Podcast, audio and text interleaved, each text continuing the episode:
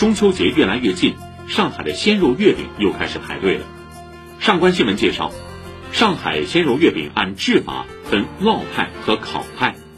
烙派就是现烙现售，产量有限，于是出现了排队现象；而烤派生产效率要高很多。两种做法的现烤月饼口感略有差别：前者表皮偏酥脆，后者表皮偏松软，各有拥趸。